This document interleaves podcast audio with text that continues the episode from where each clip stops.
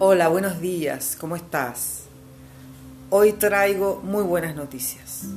La palabra de Dios son muy buenas noticias. Quiero leerte Primera de Pedro 9. Quiero hablarte de nuestra identidad como hijos de Dios, de quiénes somos realmente.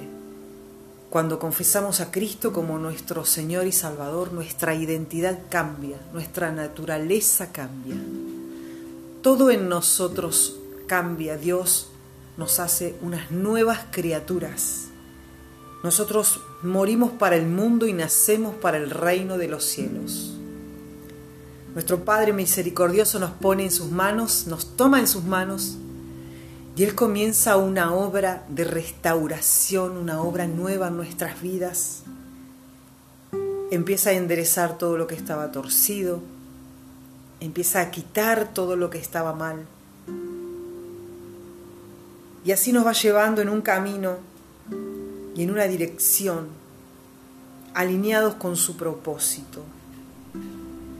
Primera de Pedro 9 dice el pueblo de Dios, mas vosotros sois linaje escogido, real sacerdocio, nación santa, pueblo adquirido por Dios, para que anunciéis las virtudes de aquel que os llamó de las tinieblas a la luz admirable. Vosotros que en otro tiempo no erais pueblo, pero que ahora sois pueblo de Dios, que en otro tiempo no habías alcanzado misericordia, pero ahora habéis alcanzado misericordia. ¿Cuántas veces quieren venir susurros, quieren venir a nuestros oídos voces que nos quieren acusar con quienes fuimos pero acá la palabra de Dios dice quiénes somos ahora. Cuando quieran venir esas voces, nosotros las tenemos que callar con esta verdad, que somos linaje escogido, que somos real sacerdocio,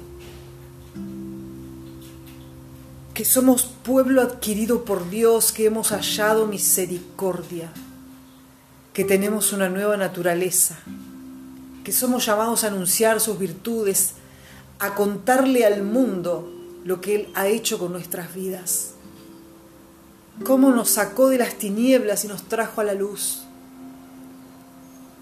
Nosotros estamos llamados a hacer la obra que Dios diseñó para cada uno de nosotros.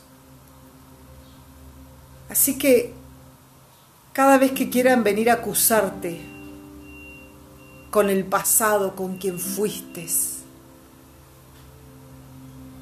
tenés que recordar esta palabra, que yo pido a Dios que sea un sello en tu corazón, en tu espíritu.